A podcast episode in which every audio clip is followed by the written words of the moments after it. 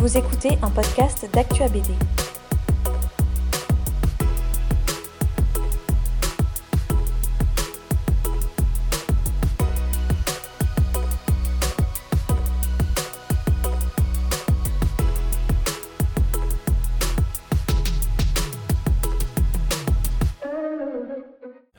popularité des, scénaristes sur les, sur les sites, euh, sur les sites, dans les revues, etc. Moi je ne sais pas.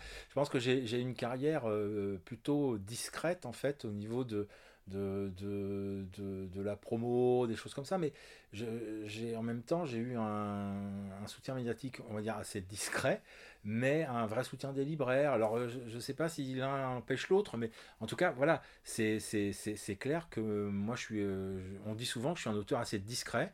Euh, j'ai aussi fait des choix qui sont des choix de faire peu de salons, euh, de voilà, de vivre en province, euh, d'avoir une famille, euh, voilà, de pas travailler le week-end, euh, voilà, des choses comme ça. Et, par contre, euh, j'ai fait aussi le choix de, faire ce que vraiment j'aime, c'est-à-dire écrire, et j'écris tous les jours. Alors bah, mon parcours, bah, il, est, il, est, il est quand même très très articulé autour de, la science-fiction, même si mon premier album était un, western coécrit avec Thierry Kaito qui vient malheureusement de, nous quitter. J'ai- j'ai- je suis le premier auteur en fait du label Série B qui s'est monté en 1993 par Vatine et Blanchard et puis euh, sur un, premier scénario qui était celui de, Carmen McCallum. Euh, voilà, Jess est arrivé, nous a rejoint euh, pour, pour, pour dessiner ce premier. Ça a été le début d'une grande, grande, grande aventure, série B. Après, j'ai développé bon, bah, d'autres séries de science-fiction comme Travis, que, voilà. Et puis ensuite, avec, euh, avec Blanchard, euh, et toujours en, série B, mais sans Olivier, euh, il y a eu la grande aventure Jour J, qui a été quand même un vrai défi qu'on a monté avec Jean-Pierre euh, en co-scénario. Voilà, et puis je dirais qu'un des, un des grands bouleversements, enfin en tout cas une des, des grandes remises en question, c'était ça a été la rencontre avec Michel Bussy, la- la- l'articulation autour de l'adaptation d'un de ses romans qui était Nymphéa un noir. Et ça, ça m'a, ça m'a donné euh, peut-être justement là, j'ai, j'ai- j'ai- ça m'a ouvert un espace médiatique qui, qui- n'était pas, euh, euh, qui ne m'était pas forcément ouvert avec la, avec la science-fiction ni, ni l'Uchronie. Voilà, il y a eu des, y a eu une, une, une jolie année qu'on a passée avec Didier, très très agréable, avec beaucoup d'interviews, des, des articles dans la presse nationale, etc. Voilà, et parallèlement, j'ai continué mon, parcours d'auteur de, science-fiction avec, avec MM et Blanchard. Et là, on a créé euh, Renaissance, euh, qui, a été, qui a été signé aux éditions d'Argo, et qui, pour moi était quand même une, étape déterminante parce que c'était un peu la synthèse de tout ce que j'avais fait. Puis, j'y reviendrai sûrement tout à l'heure, mais un, nouveau départ dans la manière d'aborder mon travail de science-fiction. Donc voilà, ça c'est les, grandes étapes. J'ai négligé euh, de citer Hauteville House, qui a été aussi une grande, je dire une série importante pour moi parce que déjà monté avec Thierry Joux, qui est un vieux copain, c'est-à-dire qu'on était, on se connaît depuis les années 80 et puis euh, on n'avait jamais envisagé de travailler ensemble avant Hauteville House et qui, m'a permis de, à ma manière d'aborder les quelques grands textes, c'est-à-dire d'avoir à, la fois le, le côté Jules Verne euh, qui me passionne depuis que je suis gamin, mais aussi Hugo, euh, tout, tout, tout, tout le, tout- toute la vie d'Hugo revue en, formule steampunk et ça. Et, et, et House est, une série très importante pour moi parce qu'elle m'a fait faire le tour du monde en fait. Et ça c'est pas rien. C'est parce que elle, elle, elle, elle, elle- s'est très très bien diffusée, elle a eu un joli succès, et donc je me suis retrouvé pour le centenaire de, de, la mort de Jules Verne en Nouvelle-Calédonie à parler de, voilà, de Jules Verne, des, des voyages, des mers du Sud. Euh, J'ai été invité par l'Université du Texas parce qu'il y a, une spécialiste du steampunk américain là-bas et qui parle, qui est professeur de français, qui a découvert qu'il y avait du steampunk en France. Euh, voilà. Donc euh, tout ça, c'est en, gros mon, parcours avec de jolies, euh, rencontres. Là, plus, je dirais, bah, avec Jean Van Damme, évidemment, sur euh, 13 Mystery, qui m'a permis aussi de, de rencontrer Corentin Rouge, avec qui là j'ai réalisé un Torgal. Voilà. Euh, une belle rencontre avec Philippe Berthet il y a une, quinzaine d'années, euh, qui avait donné, euh, pareil, les prémices aussi d'un travail sur l'Uchronie. Voilà, je, je peux pas citer tout le monde. Peut-être un projet qui, que j'ai adoré mener et qui n'est pas connu du tout. J'aime bien citer aussi le, travail que j'ai fait avec Zanzim avant qu'il soit très connu pour, pour, pour Podum, qui était l'adaptation de, Tartuffe de Molière, avec d'ailleurs des couleurs d'Hubert. sur, sur cette, on l'avait fait en trois épisodes. Aujourd'hui, on, l'a enfin publié en un seul volume, ce qui était, à mon avis, ce qu'il fallait faire depuis le début. Mais voilà, ça, ça le, travail d'adaptation du, du, Tartuffe, ça a été important pour moi parce que j'ai aussi, une, parmi mes passions historiques, celle pour Louis XIV, enfin le siècle, le, siècle et demi, euh, le grand siècle, et puis euh, de, Louis XIV me passionne, que ce soit au niveau de l'écriture de Molière, de Racine, et puis un peu après aussi quand même. Donc voilà, euh, ouais, ça, fait, ça fait 30 ans d'écriture, tout ça. Qu'est-ce que je veux raconter avec Neo Forest Alors c'est assez simple, c'est une démarche en fait euh, que je couple vraiment avec euh, Renaissance. En fait. dans les années 90, j'ai développé deux, deux séries principalement de science-fiction qui sont des séries cyberpunk, Carmen McCallum et Travis. Et c'était, c'était une époque où, euh, pour euh, où on était encore dans la prévention sur euh, le réchauffement climatique, sur les problèmes de, consommation, de, etc. Donc j'ai, notamment, pour Carmen, mais aussi ça a été réinjecté dans Travis, beaucoup travaillé sur la question de l'eau, la gestion de l'eau, sa rareté, son rôle prépondérant par exemple dans le conflit israélo-palestinien, euh, voilà, j'ai beaucoup accumulé de documentation autour de tout, ça, mais dans un esprit euh, cyberpunk, c'est-à-dire un peu noir, un peu polar, et qui, essayait juste d'éveiller les consciences, en fait, de dire aux gens, attention, attention, regardez l'eau, c'est précieux, si on ne fait pas attention, voilà. Et puis les années sont passées. Ces deux séries-là, euh, je les ai commencées il y a 25 ans, et à un moment, quand j'ai réfléchi à créer une nouvelle série de science-fiction, après dix ans finalement de, du chrony, euh, je me suis remis à la science-fiction vraiment et j'ai réfléchi. Je me suis dit, mais là, on n'est plus dans la prévention, on est dans l'adaptation en fait. Et donc, euh, que ce soit Neo Forest ou euh, Renaissance, ce sont des séries qui parlent de l'adaptation. C'est-à-dire qu'on est dans les problèmes maintenant, même si on n'en est pas tout à fait conscient parce que c'est l'histoire de la grenouille qu'on plonge dans l'eau froide et puis. Hein.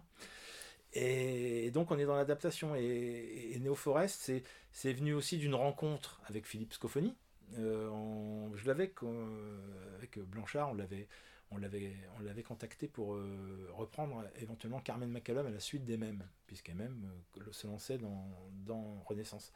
Il avait poliment refusé, ça l'intéressait pas de reprendre une série, mais un an plus tard, il m'a contacté en me disant écoute, j'ai pas pris Carmen, mais moi ça m'intéresserait de te rencontrer qu'on, discute, voilà, autour d'un projet.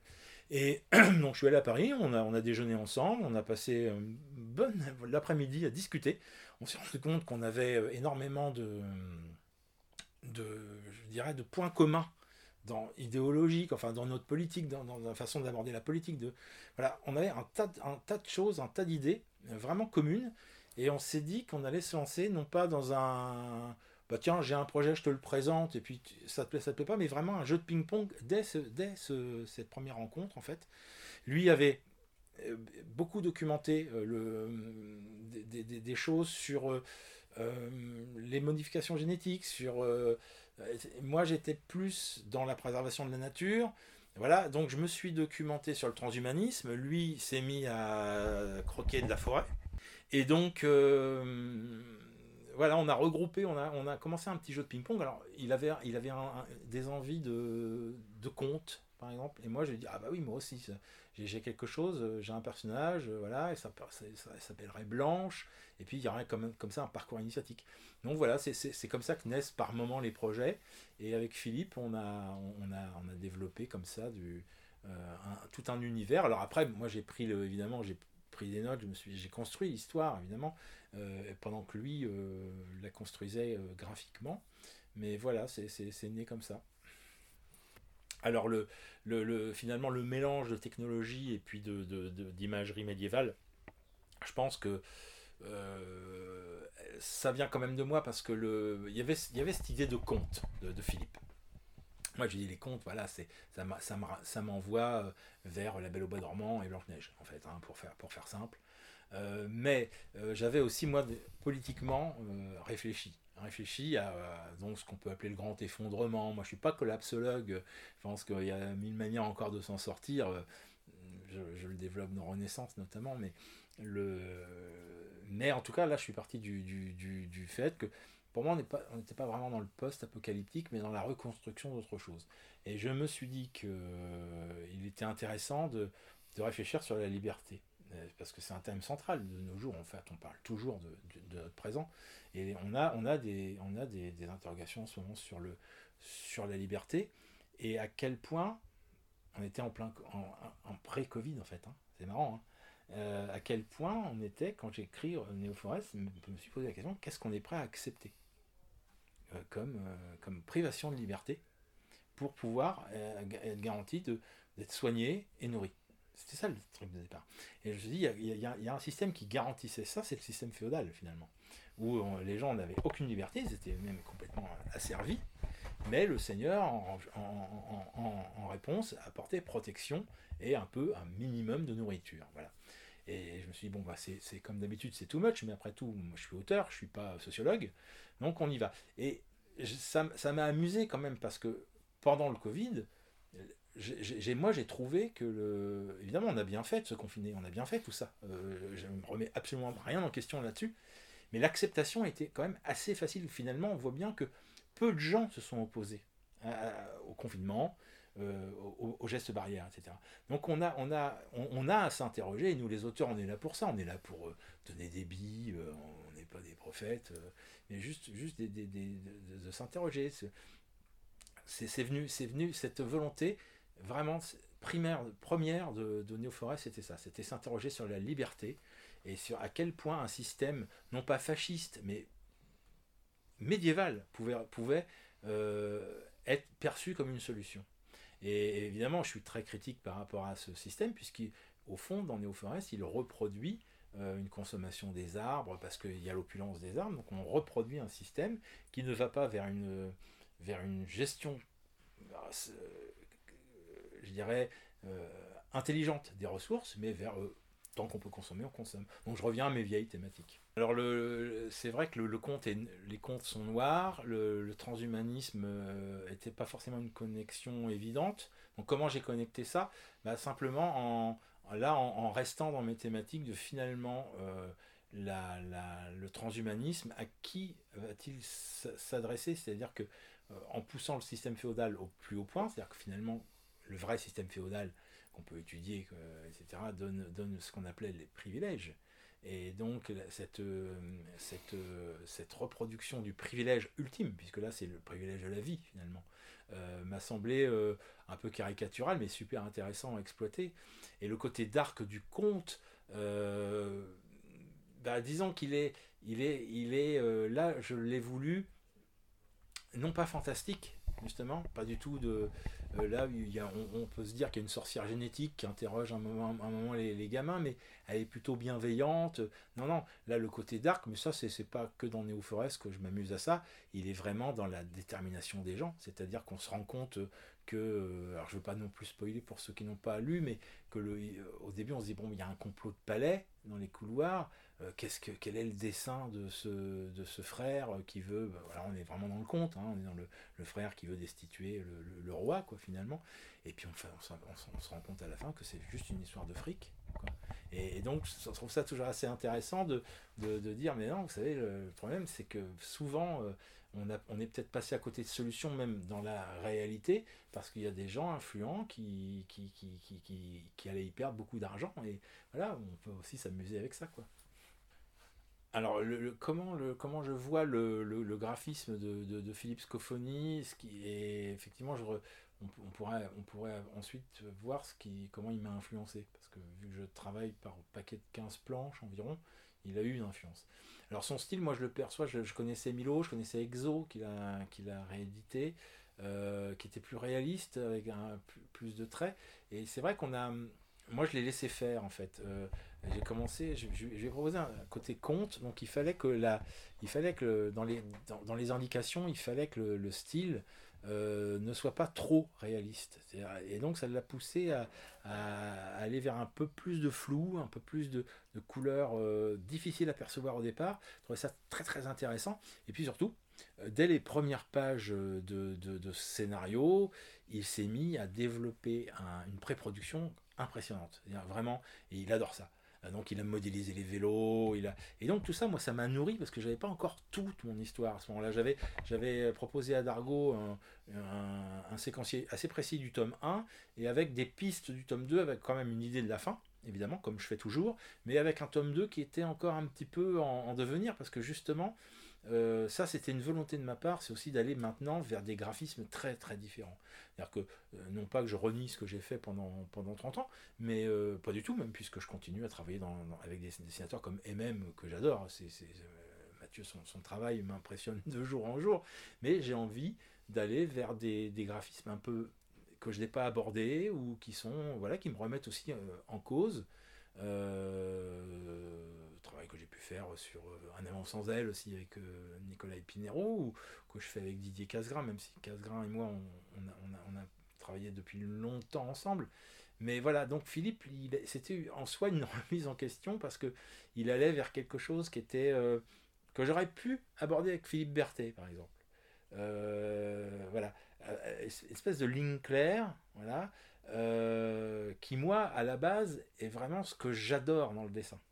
Moi je suis je suis bien de Tintin moi je, euh, et donc euh, d'aller d'aller vers je dirais plus Moebius que Giro alors que les gens avec qui j'ai travaillé sont plus Giro que Moebius finalement au fond euh, là, ça, c'était, je trouve ça vraiment amusant en fait.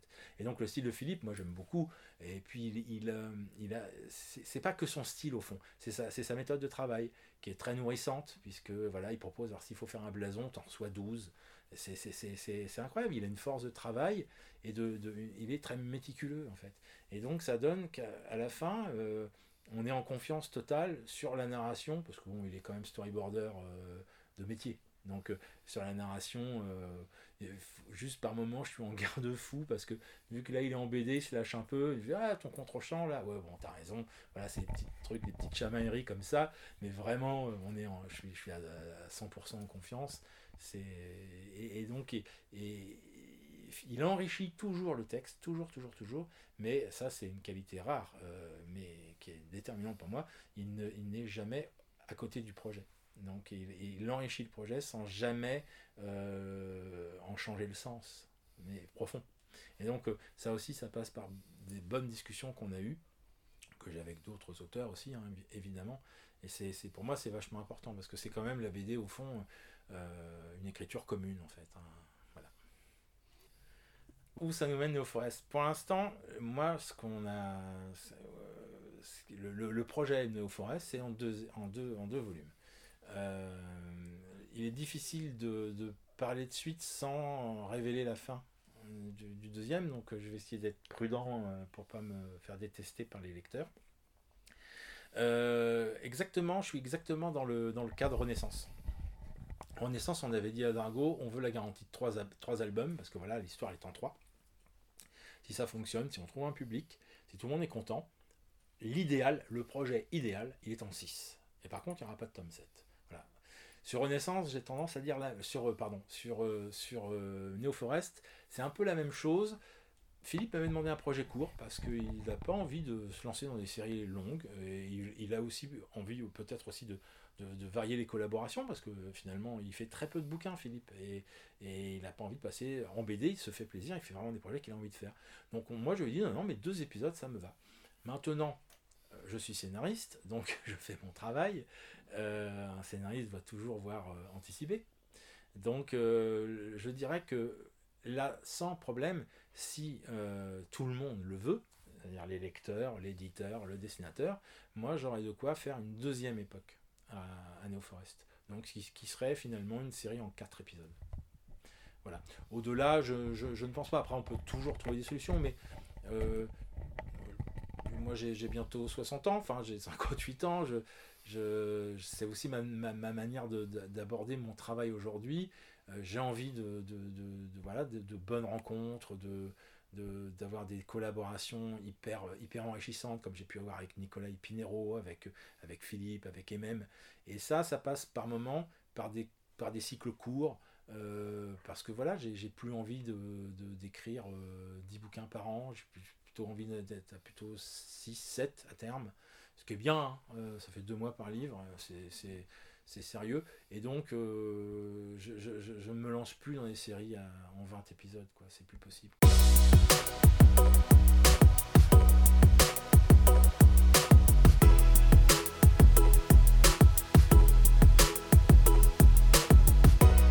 Si cet épisode vous a plu, partagez-le autour de vous. Abonnez-vous au podcast d'ActuaBD pour ne manquer aucun épisode. Et pour nous soutenir, vous pouvez laisser 5 étoiles et un commentaire sur Apple Podcast ou Spotify.